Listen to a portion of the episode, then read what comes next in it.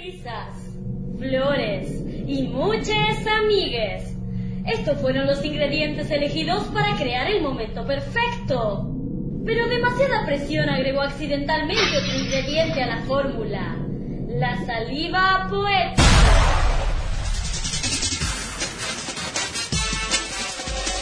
Vale más que sobre que no que falte.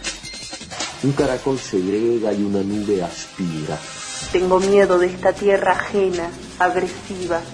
Me iré y no sabré volver.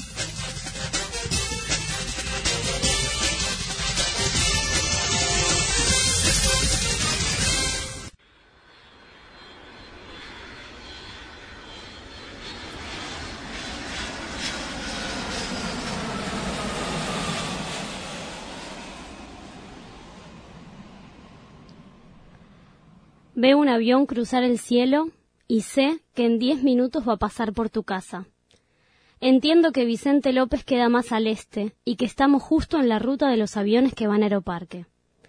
Jamás supe yo antes nada de aviones, solo los veía como medios para llegar a algún lado, pero yo sabía que lo tuyo era otra cosa.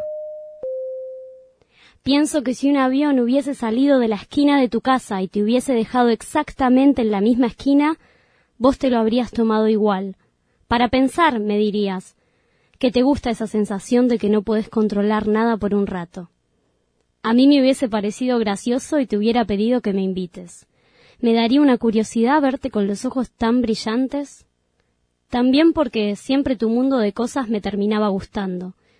Quizás porque confiaba en que compartíamos una cierta intuición, una cierta gama, algo que abarcaba todo lo que nos gustaba y que por alguna razón siempre nos ponía en sintonía.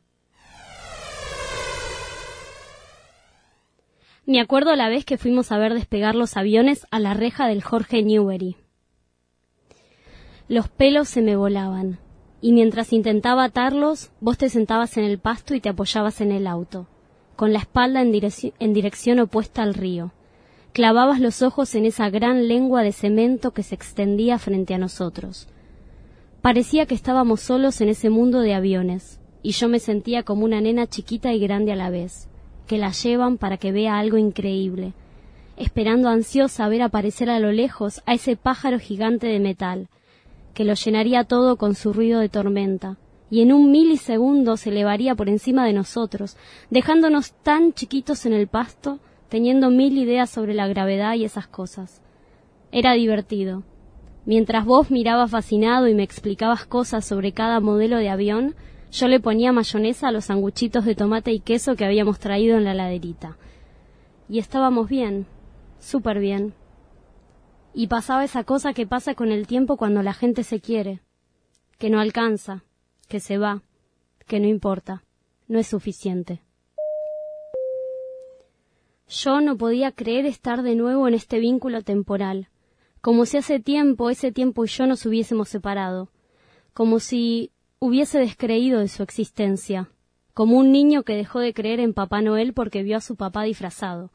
Era como algo así, me volvía como una magia por ese rato, y no importaba nada más que el aire que se cortaba al medio con cada despegue.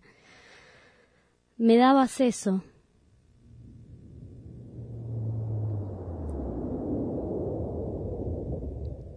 inesperaciones, sobresaltos, y ahora sabía de aviones y sabía que no tenía que decir avioncitos o dibujitos o videitos. Entendía que en ese espacio de tiempo eso era algo importante, importantísimo.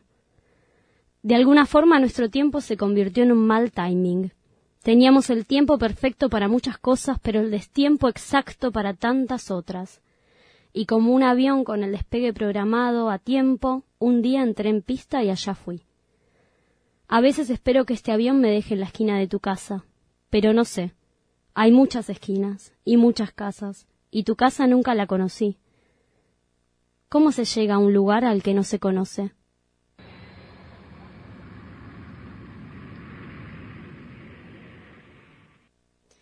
En este salido poética express y volviendo al género narrativo, acabamos de escuchar Mal Timing. Es un relato escrito por mí hace unos días y que lo quise traer para compartirlo. Vamos a volver igual el sábado que viene con más saliva poética para todos, así que los esperamos y muchas gracias.